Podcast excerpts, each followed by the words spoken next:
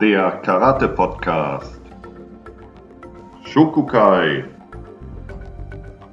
Im Gespräch Björn Rudolf und Erik Röhrig.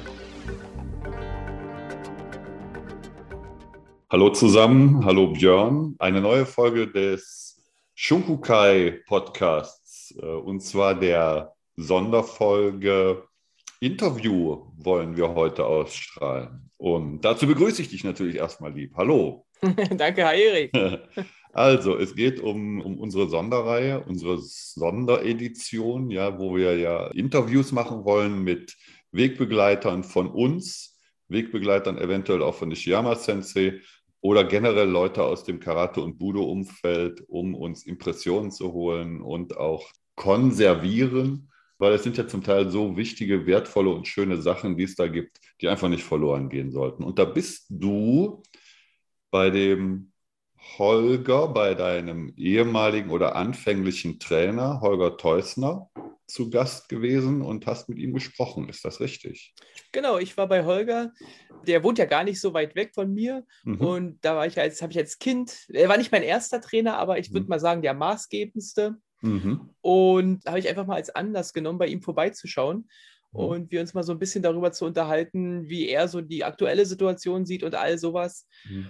Und das können wir dann gleich im Folgenden hören. Genau, wer noch mehr über Holger wissen will, auf YouTube gibt es auch eine, eine, Videodokumentation über ihn und mit auch kleinen Interviewparts und was, mhm. was andere Schüler über ihn sagen.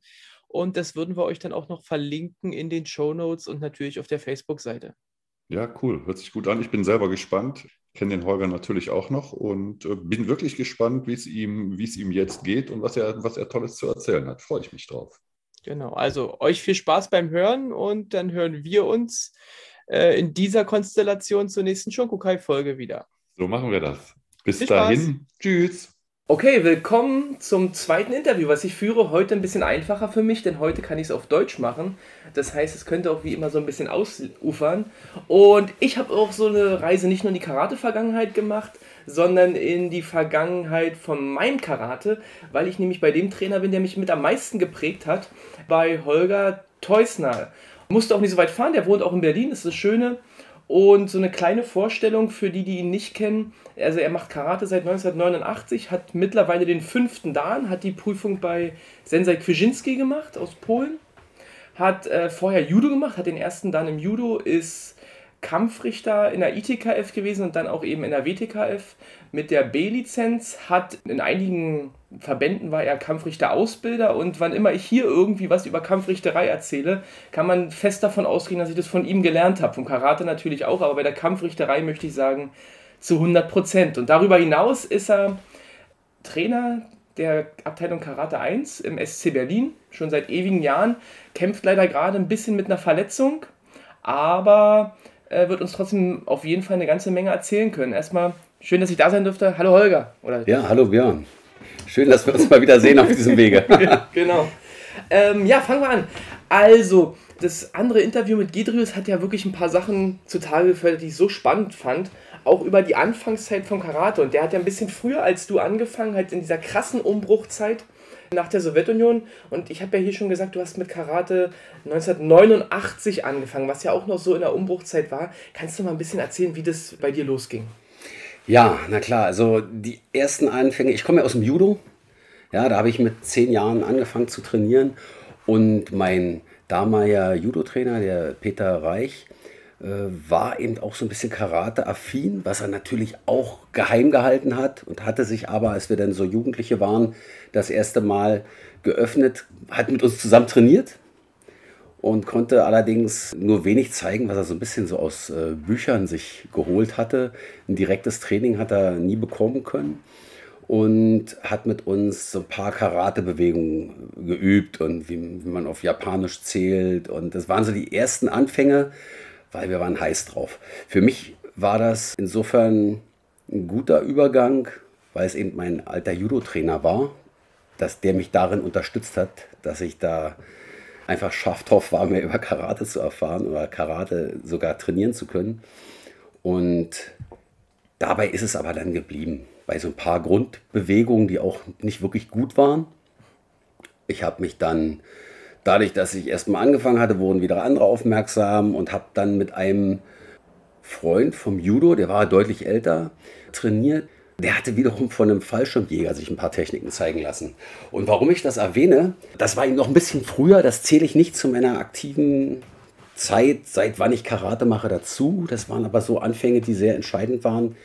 Interessant ist es deswegen zu erwähnen, weil das, was der mir gezeigt hatte, wir haben einfach nur Chokozuki gemacht, haben versucht, Liegestütze auf den Fäusten, auf dem Stein zu, Steinboden zu machen. Und so wie der mir Chokozuki gezeigt hat, so wird er auch gemacht. Das war für mich sehr interessant. So mache ich ihn heute noch, ähnlich erkläre ich ihn heute noch.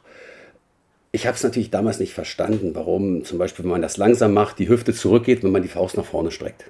Weil ich dachte, das ist ja Blödsinn, wir wollen doch alles nach vorne kriegen. Konnte ich mir nicht erklären. Natürlich hat der Hintergrund gefehlt, das konnte auch er mir nicht erklären. Aber interessant, wie doch die Spezialkräfte äh, Polizei und Armee in der DDR ausgebildet wurden, sodass selbst über Dritt da noch so viel ankam, was fachlich sogar fundiert war. Ja, das war, das war was, was mich im Nachgang dann noch beeindruckt hat, weil damals, also zu dieser Zeit, dachte ich natürlich, das ist alles noch nicht das Richtige. Ja, in der Ausbildung ähm, habe ich dann mit jemandem aus meiner äh, damaligen Lehrklasse im Keller so ein bisschen trainiert, war ganz gut. Der Keller war wirklich so niedrig, dass man kaum aufrecht stehen konnte. Und wir haben das also, wir konnten dann diese tiefen Stände und sich im tiefen Stand vorwärts bewegen, so ein bisschen üben. Das war schon ein bisschen fundierter, was der gemacht hat, aber auch der konnte natürlich nur ein paar Techniken. Und auch nur, sag ich mal, für den Anfang, für den Beginn. Ja. Ja, und dann ist es mir gelungen über meine Judo-Kontakte, das war äh, ein Kampfrichterlehrgang, ja, da habe ich im Prinzip Leute getroffen, die aus anderen Vereinen kamen, die kannte ich vorher nicht und die haben sich dann unterhalten. Und einer sagte eben, na, sagt er dann zu so einem Mädel, oh, du dehnst dich ja, ich sehe, du bist auch so ein kleiner Spezialist und hast das schon mal das probiert. Und dann stellte sich raus, ja, ja, die befassen sich doch schon mit Karate. Machen also nicht wegen des Judo die Dehnung und kennen sich deswegen aus, sondern die wollten eigentlich ein bisschen weiterkommen. Und na, dann ging es so hin und her. Ich saß zum Glück dabei und der sagte dann, dass er einen Verein hätte und erzählte, wo er trainiert. Und dann habe ich gesagt, da möchte ich auch mal hinkommen. Der hat mich dann mitgenommen. Und das war, wie gesagt, diese Sache über Mundpropaganda. Da wurde dann auf dem Sonntag in Karlshorst in einer Turnhalle, wurde trainiert. Und das war ja, zwei Stunden, ich glaube, mich lügen, na, auf dem frühen Nachmittag. Und das war so ein hartes Training, war natürlich mehr ein Konditionstraining. Ratschlagen auf Fäusten durch eine Parketthalle und ja, bis, bis er dir blutet hat. Und wer sein Senku Tsudachi nicht lange noch gestanden hat, hat einen Tritt in den Magen gekriegt. Also war schon, war schon ein bisschen rau gewesen. Und da war ich aber ganz stolz, schon mitmachen zu können. Weil im Prinzip hatte ich nur diesen einen Leumund und der hat mich in dieses Training reingebracht. Und das war im März 89, da waren dann so die ersten Anfänge. Das hat mir aber keinen Spaß gemacht dort, weil dort, wie gesagt, äh, der Fokus sehr auf Abhärtung und Konditionen gerichtet war und mit der Technik nach wie vor, so wie ich es kannte, immer so ein bisschen hinter Berg gehalten wurde. Die, die was konnten, wollten es nicht gern allen einfach so zeigen. Und manche konnten eben nicht so viel und konnten nur eben das üben und haben sich auch mit, mit Tipps und um den anderen schnell vorwärts zu bringen oder schnell auf das eigene Level zu bringen, mindestens eben sehr zurückgehalten. Also das war, das war einfach schwierig, war ein zäher Brei, durch den man sich durchkämpfen musste. Und da ich schon durch den, durch den Judo, damals hatte ich einen Braungürtel im Judo, ähm, so ein bisschen auch mich nicht mehr so als Anfänger gefühlt habe, ging mir das auch alles nicht schnell genug. Ich wollte natürlich schneller vorwärts kommen und hatte gehofft, auch mehr profitieren zu können von dem, was ich im Kampfsport schon so gemacht hatte und gelernt hatte. Ja, und habe das natürlich noch nicht so streng betrachtet, dass es trotzdem was Neues ist, auch wenn das die gleichen oder ähnliche Kimonos sind und, und äh, farbige Gürtel, dass wir einmal über das japanische Ringen sprechen und einmal über das japanische Boxen. Und äh, das ist natürlich das, was mir auch nicht so bewusst war. Jedenfalls bin ich in diesem Verein nicht lange geblieben ich war noch vor der Wende im November 89, hatte ich schon wieder aufgehört. Der Kontakt blieb aber bestehen. Und nach der Wende bekam ich dann von demselben, von Daniel, äh, Björn kennt ihn auch, von demselben Daniel auch den Tipp, du, wir haben jetzt einen eigenen Verein gegründet, das läuft besser, komm mal vorbei. Na, da war ich sofort da und dann war ich dauerhaft beim Karate dabei. Das war dann sozusagen das, was ich mir gewünscht hatte. Wir haben auch hart trainiert und sind auch wie verrückt durch die Halle gerannt, aber haben viel gezeigt, wollten schnell ihre Leute besser machen, wollten die schnell nach vorne bringen, haben komplett aufgemacht, alles gezeigt, was sie konnten. Und der andere Trainer, der äh, Micha, der hat sozusagen Grundschule und Kata übernommen und Daniel war unser Komitemann. Der hat uns ein Komite gezeigt, da, wie man da so die ersten Anfänge machen kann. Ja, und so bin ich dann damals zum Sportclub Lotus gekommen. Der hatte sich damals noch Sportclub Lichtenberg, SCL. Und dann später Lotus, weil wir die Abkürzung SCL unbedingt behalten wollten. Okay. Ja. Und ja, SCL stark und schnell war unser Schlachtruf so bei der Erwärmung. Den gibt es auch immer noch, glaube ich. Ne? Den, SC den, den nach wie gibt's, vor. den gibt's bis heute, ja. Ja. Äh, ja, wirklich auch wieder spannend. Ne? Der Daniel, den du erwähnt hast, ist der Daniel Schrader und auf der Internetseite, wo man so ein bisschen was über deine Vita lesen kann, hast du neben dem Daniel Schrader ja noch, an, noch viele andere genannt. Also ich gehe es mal kurz durch. Der Daniel Schrader, Michael Bock, Buddha Hönig, Dr. Ilya Jorga, Jarek Mayer, Krzysztof Neugebauer, Andrzej Czajeszny aus Polen, äh, Manfred Schmeugel, Nishiyama, Aviroka Kwiesinski. Das sind ja viele bekannte internationale Namen und wenn man in, in Ostdeutschland Karate macht, sagen einem eigentlich auch die deutschen Namen so ganz schön was. Wenn du jetzt einen rausstellen würdest, der dich besonders beeinflusst hat oder zwei, wen würdest du aus diesem Pool dann vielleicht nennen und vielleicht warum? Es gibt tatsächlich einen, einen besonders wichtigen Lehrer, den ich mh, auch zum richtigen Zeitpunkt äh, in meiner Karateentwicklung getroffen habe. Und das ist äh, Jarek Meyer. Eindeutig. Dazwischen waren natürlich noch viele Wege, Stufen äh, des, äh, des Erfolges und des Weiterkommens, die auch nötig waren. Dennoch bin ich irgendwann in so einer Sackgasse gelandet, wo ich mich sozusagen physisch nicht mehr steigern konnte und technisch so weit austrainiert war, dass ich nicht wusste, wie soll ich jetzt noch schneller oder noch doller schlagen. Ich war sogar mit den Fußtechniken recht gut. Das macht zwar Spaß, nur auch da konnte mir irgendwie keiner mehr Tipps geben, wie man noch was verbessern kann. Obwohl ich natürlich wusste, dass nicht alles perfekt ist und dass es auf jeden Fall noch besser geht. Jarek Meyer war der, der zu dem Zeitpunkt kam, wo ich schon so anfing, so ein bisschen zu resignieren. Hätte ich damals meinen Dojo nicht gehabt mit meinen Schülern, die immer noch hungrig vor mir standen bei jedem Training. Zu der Gruppe gehörte damals auch Björn dazu, damals noch von meinen jüngeren Schülern. Aber die haben mich natürlich gefordert und da musste ich dranbleiben. Aber ich hatte selbst so ein bisschen den Spaß an Karate verloren und bin durch meine Trainertätigkeit beigeblieben und habe einfach erstmal so weitergemacht. Das war auch ganz gut so. Denn im Leben gibt es immer Motivationstiefs, die man überwinden muss. Ja. Leute, die dann sprunghaft sind, die fangen meistens tausend Sachen an, machen nichts richtig zu Ende und verstehen von allem ein bisschen was, aber beherrschen nichts. Nichts äh, Einzelnes äh, wirklich gut. Ja. Und von daher bin ich ganz froh darüber. Und dann kam eben Jarek Meyer und fing an, uns sein traditionelles Karate zu zeigen. Aus dem, was ich von den Lehrgängen bei Sensei Nishiyama gesehen hatte, konnte ich nicht viel ziehen, denn dazu gehörte viel Grundwissen, um zu verstehen, auf welchem Level man noch was verbessern kann. Da fehlten mir noch so viele Schritte davor, dass es äh, für mich eher, naja, allenfalls eine interessante Begegnung war, diese, diese Legende äh, selbst kennenlernen zu können und überall erzählen zu können, dass ich bei dem schon mal trainiert habe. Aber der, das Bindeglied, das Wichtige waren eben die Instruktoren von Sensei Nishiyama und das waren eben sehr viel Polen, die eben, sag ich mal, aufgrund der Verbandsstruktur in ihrem Land auch immer wieder an Fördermittel gekommen sind und regelmäßig in die USA gereist sind, um dort bei Sensei Nishiyama und Aviroka zu trainieren. Und die hatten als Bindeglied zu Sensei Nishiyama wiederum Aviroka, um zu verstehen, sie wussten nur, der ist super, der kann's, bei dem musst du trainiert haben, da musst du hin. Aber sie haben es eben auch nicht hundertprozentig verstanden, wenn sie, wenn sie da waren, weil sie ja auch erstmal angefangen hatten. Die kamen auch größtenteils aus dem Fudokan.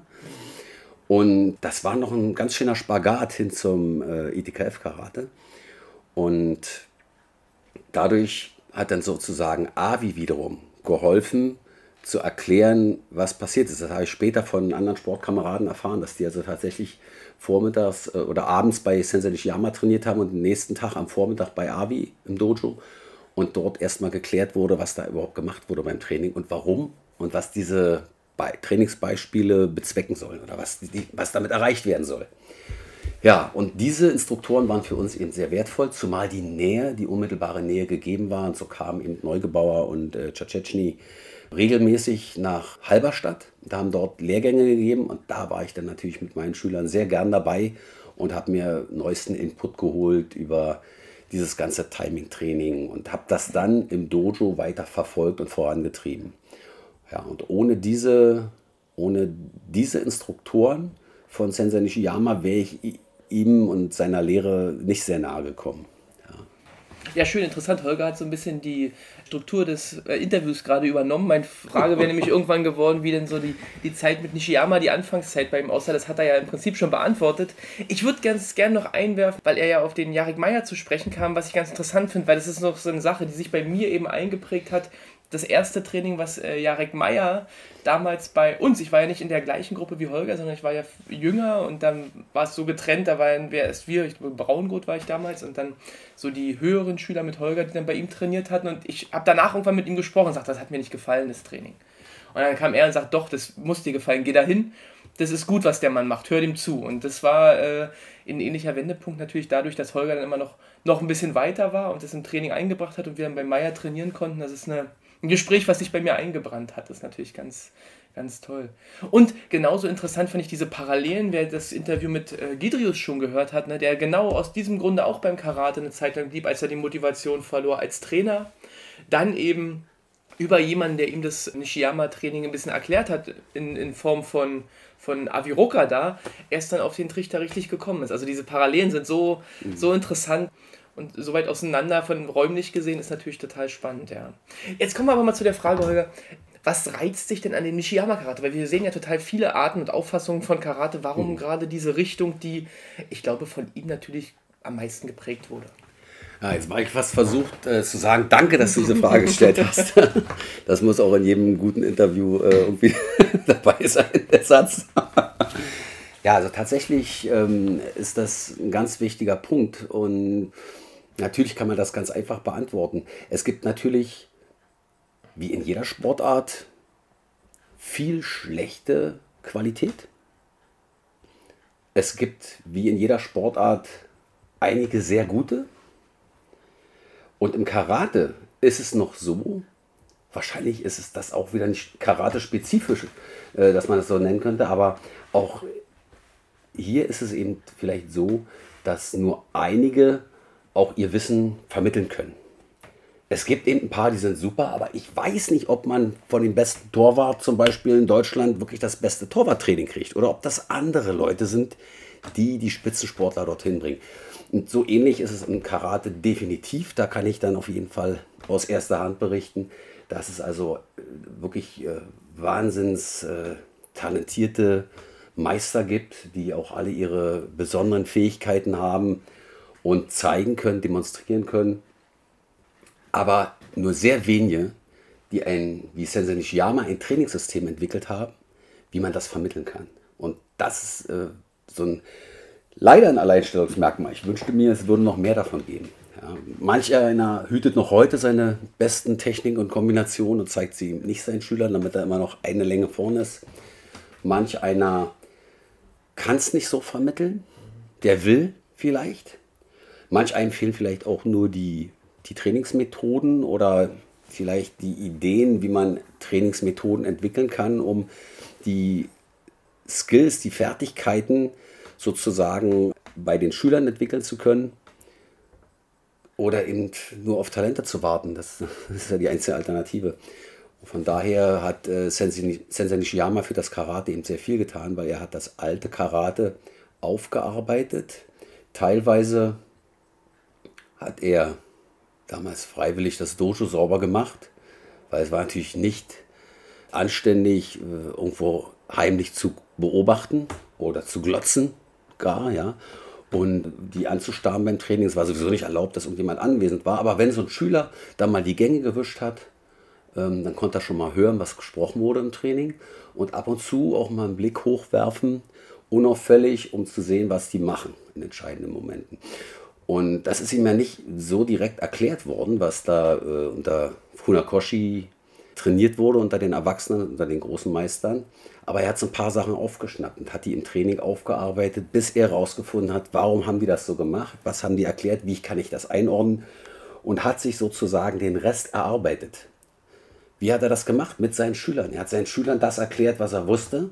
Und das kennen viele Trainer und hat dabei Lücken füllen können oder füllen müssen, weil dann kommen Fragen oder die Schüler machen Fehler, mit denen man sich auseinandersetzen muss die, die man versuchen muss zu verbessern. Oder die Schüler zeigen neue Wege. Ganz zufällig, man sagt, ey, das ist ja super, was der gerade gemacht hat. Das überhaupt mal eine Idee. Das müssten wir mal aufgreifen und weiterführen. Er hat von seinen Schülern gelernt und hat dadurch das Karate weiterentwickelt und hat ganz fundierte und systematische Trainingsmethoden entwickelt, die das traditionelle Karate oder die, die, die Grundbestandteile des traditionellen Karate eben einen entwickeln lassen. Ja, das ist das Besondere und darum ist er für mich der größte Meister aller Zeiten und kein anderer. Ja, was ich mir erhofft hatte, natürlich wieder eine, eine Geschichte von Nishiyama auch, ne, mit diesem Bodenwischen. Das hatte ich tatsächlich selber mal gehört, aber hätte mich jetzt da nicht mehr dran erinnert. Also vielen Dank für diese Sache wieder. Das ist ja auch einer der Gründe, warum wir diese Interviews führen wollen, weil wir da viel zusammentragen wollen. Und aber was ja auch Erik und ich oftmals sagen, du sagst auch, als Trainer kann man unheimlich viel auch für sein eigenes Karate rausziehen. Hätte ich da jetzt mit, mit rein interpretiert, oder? Absolut, absolut. Also das, das müssen andere, diese Erfahrung müssen andere Trainer auch gemacht haben. Denn zum einen bringen die Schüler uns Kontinuität, denn ich kann versprechen, so wie ich äh, 40 Jahre lang mit einer Selbstverständlichkeit immer wieder zum Training gerannt bin, dass ich das zumindest über diesen Zeitraum nicht in der Stabilität hätte durchziehen können, wenn ich nicht hingemusst hätte, weil wenn du mal wenn man nun mal selbst der Trainer ist und die Halle selbst aufschließt, dann muss man auch hin. Und an manchem Tag hätte ich tausend Gründe gefunden, dass es heute leider nicht geht. Das ist die eine Sache, äh, die es stabil macht und die es vorne hält. Das Vorturnen, ob das konditionell oder kraftmäßig ist bei der Erwärmung oder auch technisch, fordert den Trainer immer wieder zu Höchstleistungen. Anders als wenn man nur für sich so ein bisschen trainiert oder übt oder erhält, was, was man hat. Und natürlich diese Abfrage mit den Schülern zu beobachten, guck mal, der hat das so gemacht, das hat super funktioniert, der hat das so, das ist verkehrt, das geht nicht, dem müssen wir jetzt mal helfen. Dass man also sehr tief in die Materie rein muss, um diesen Job überhaupt machen zu können. Also man wird da direkt hingebracht. Ja, super.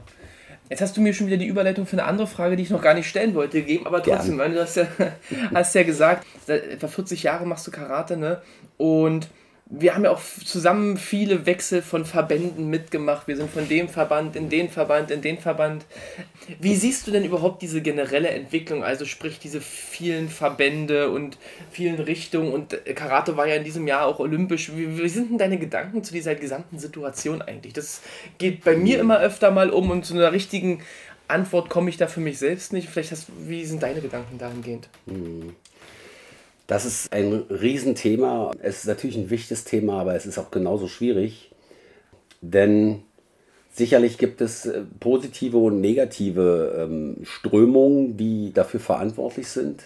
Zum einen wollen vielleicht einige so ihr kleines Karatereich schützen, ob nun technisch oder auch äh, wirtschaftlich, sei jetzt mal dahingestellt.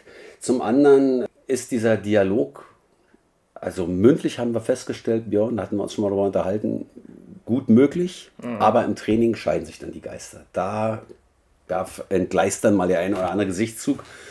Ja, vor Entsetzen, wie man das äh, nur so aussehen lassen kann oder wie auch immer.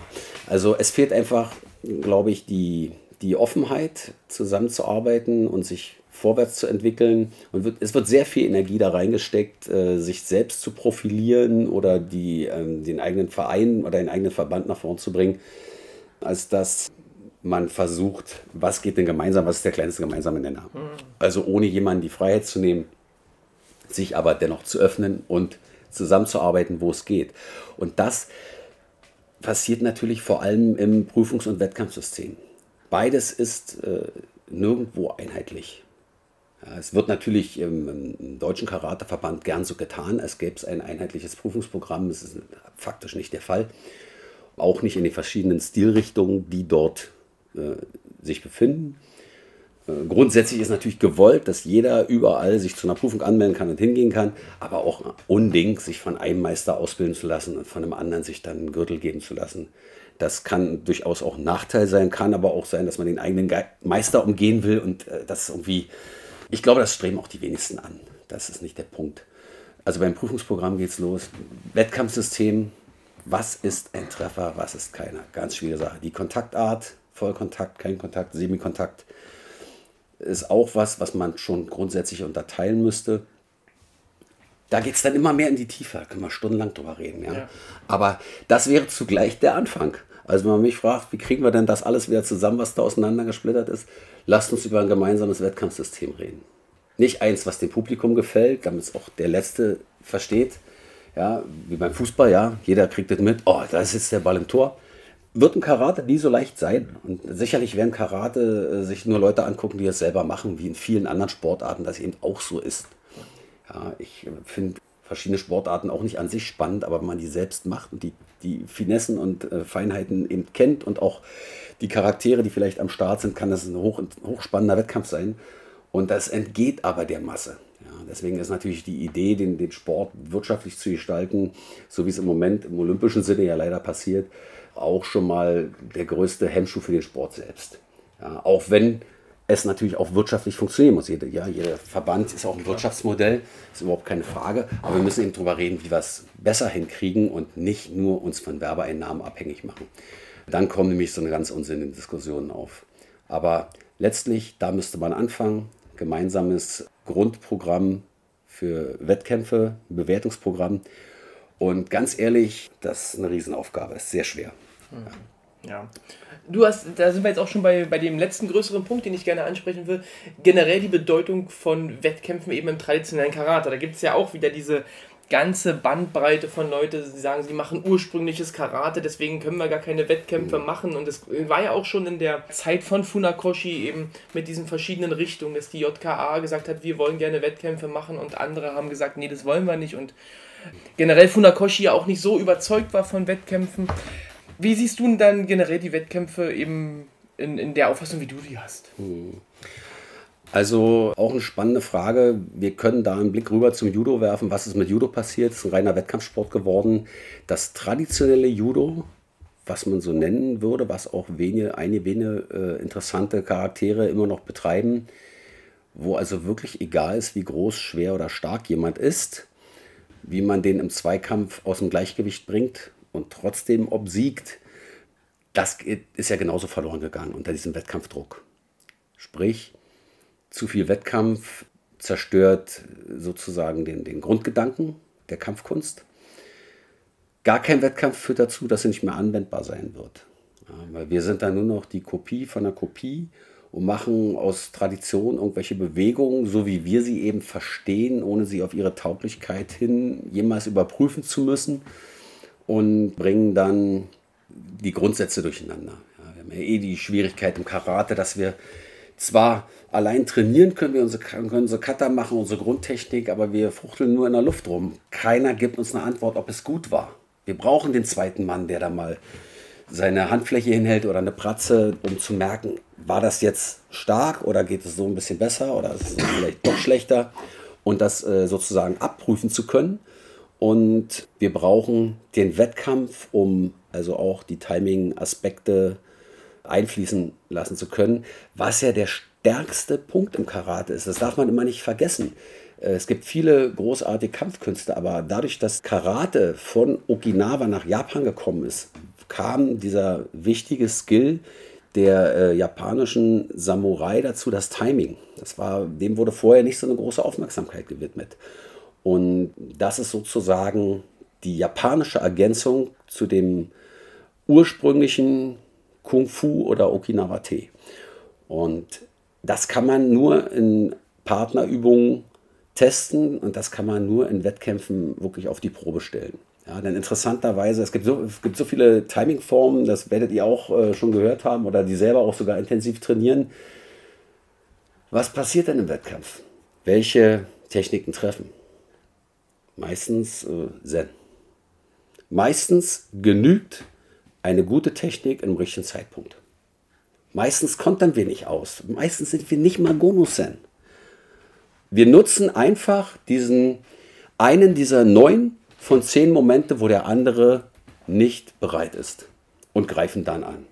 Und nur in einem dieser zehn, wenn wir zehn Taktungen machen würden, würde ich mir das Verhältnis etwa so vorstellen, sind wir in einem Takt, sind wir bereit und können uns erfolgreich verteidigen, können sogar kontern im besten Fall oder mindestens ausweichen, aber dort können wir nicht getroffen werden. In den übrigen Momenten können wir getroffen werden. Ich habe natürlich als Kampfrichter viele äh, gute Techniken, gute Treffer gesehen. Meistens ist es aber der direkte Angriff, der direkt reingeht. Ja, selbst ähm, im, im Kogokumite, was ja dann nochmal sozusagen noch eine Weiterentwicklung ist, ja, wo also die Rollen festgelegt werden, wer ist Angreifer, wer ist Verteidiger, hat man gesehen, nicht wie man traditionell sagt, der, der angreift, ist im Nachteil, sondern oftmals wurden die Punkte vom Angreifer gemacht und der Verteidiger hatte seine liebe Not. Ja. Wobei wir grundsätzlich immer so rangehen, dass der, der angreift, eigentlich der, der Dümmere oder Schwächere ist, weil er sich Blößen gibt und weil wir jetzt 100 Möglichkeiten haben, äh, die Oberhand zu gewinnen. Mhm. Ja, wunderbar. Holger, ich habe am Ende, wir sind am Ende des Interviews mehr oder weniger angekommen und da würde ich ja immer gerne die Kategorie ausbauen der schnellen Fragen. Das heißt also, ich stelle dir eine Frage und eigentlich ist der Fokus auf der schnellen Antwort, sagen wir mal so rum. ähm, deswegen, Nicht mein Skill. deswegen die, die Einführung. Hast du eine Lieblingskata? Das hat schon ein paar Mal gewechselt. Im Moment Hangetsu. Hm. Witzigerweise die gleiche Antwort, die Gedrius gegeben hat. äh, Im Training lieber Kata oder lieber Kumite? Äh, kann ich mich nicht entscheiden. Ich mag beides. Hm. Kumite, Ojiwasa oder Shikakewasa? Shikakewasa. Wenn nicht Karate, welche Kampfkunst wäre es? Mm. Judo. Mhm. Kiri oder Zuki? die brauchen einander. Ja, wenn ich mit Kiri treffen will, dann werde ich die ganze Zeit nur mit Zuckis angreifen und den dann ziehen und umgekehrt. Aber ähm, erfolgreicher war ich tatsächlich mit Keri. Trainiert habe ich immer ganz stark auf Zuki.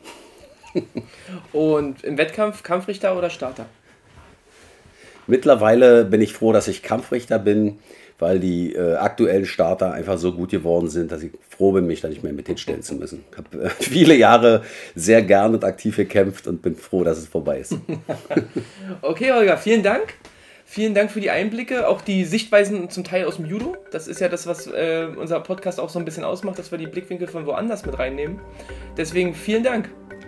Gerne, danke. Der Karate Podcast. Shokukai. Im Gespräch Björn Rudolf und Erik Röhrig.